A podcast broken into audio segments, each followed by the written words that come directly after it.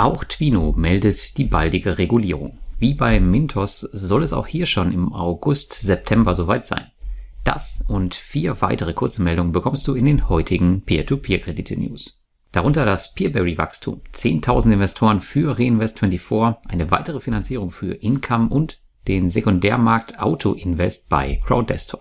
Wie immer findest du alle gehörten Informationen auch zur weiteren Recherche im Blogartikel. Den Link dazu findest du in den Show Notes. Und die erste News kommt von Peerberry, denn hier scheint es aktuell kein Halten mehr zu geben. Im Juli überschritt das Kreditportfolio die 60 Millionen Euro Marke, was ein neuer Bestwert für die Plattform ist. Schauen wir auf P2P Market Data, dann stehen sie zwar auf Platz 8, was das Total Funding angeht, obwohl das auch immerhin schon über 700 Millionen Euro sind, ist hier die 90-Tage-Sicht viel spannender.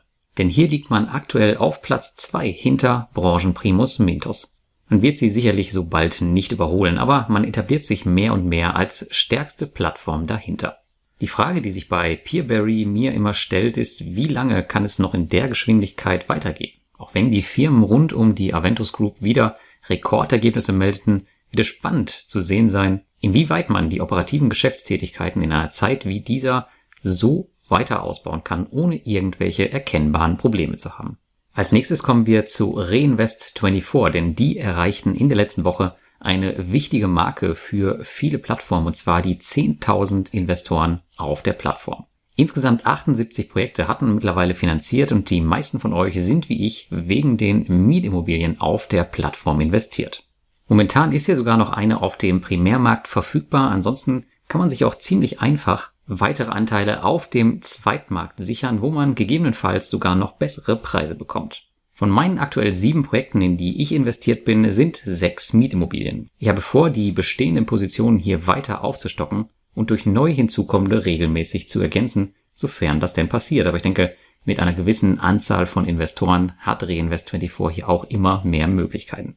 In der nächsten News geht es um die von mir schon öfter erwähnte Plattform bzw. den Marktplatz Income, denn die haben in der letzten Woche vermeldet, dass man einen weiteren Finanzierungspartner gewonnen hat. Die singapurische Toleram Group wird die Weiterentwicklung des Marktplatzes in Zukunft unterstützen und Income plant hier im Rahmen der Finanzierung insgesamt 1,3 Millionen Euro an frischem Kapital zu beschaffen. Das soll für die weitere Produktentwicklung genutzt werden.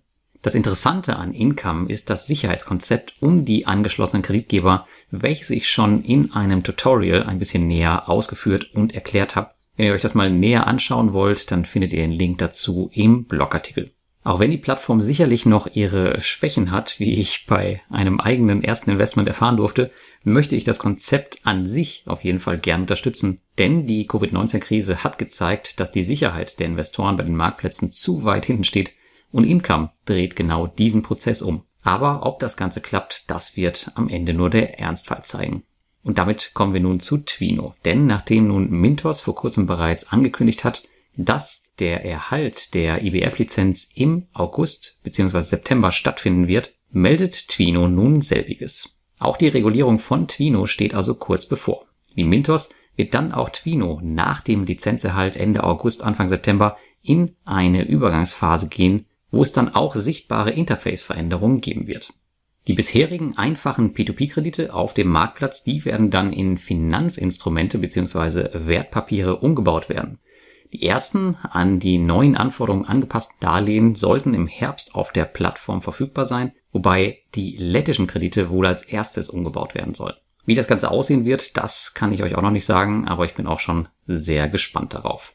Auch ihr Investoren müsst einiges tun, damit ihr nach der Twino-Regulierung noch weiter investieren könnt. Denn wer die nachträgliche Identifikation noch nicht abgeschlossen hat, der sollte das auf jeden Fall bis zum 13.8. tun. Ansonsten könnt ihr nicht mehr bei Twino investieren.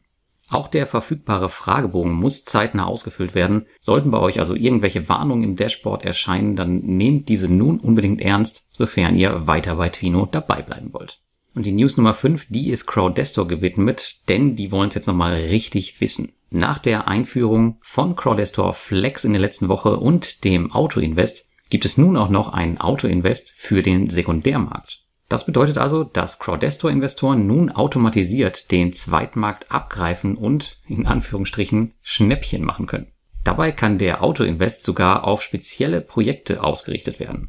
Ich selbst werde das Feature auf jeden Fall nicht nutzen, denn aktuell leite ich einfach nur einen Teil meiner Rückflüsse, so sie denn kommen, in Crowdestor Flex um und der Rest wird ausgezahlt. Crowdestor muss erstmal beweisen, dass sie bestehende Projekte durchbringen können, bevor ich hier wieder ernsthaft daran denken kann, neue Mittel zu investieren.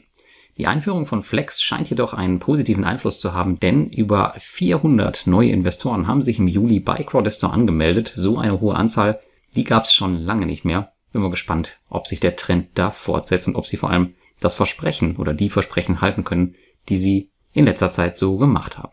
Das war's für heute und bis zum nächsten Mal.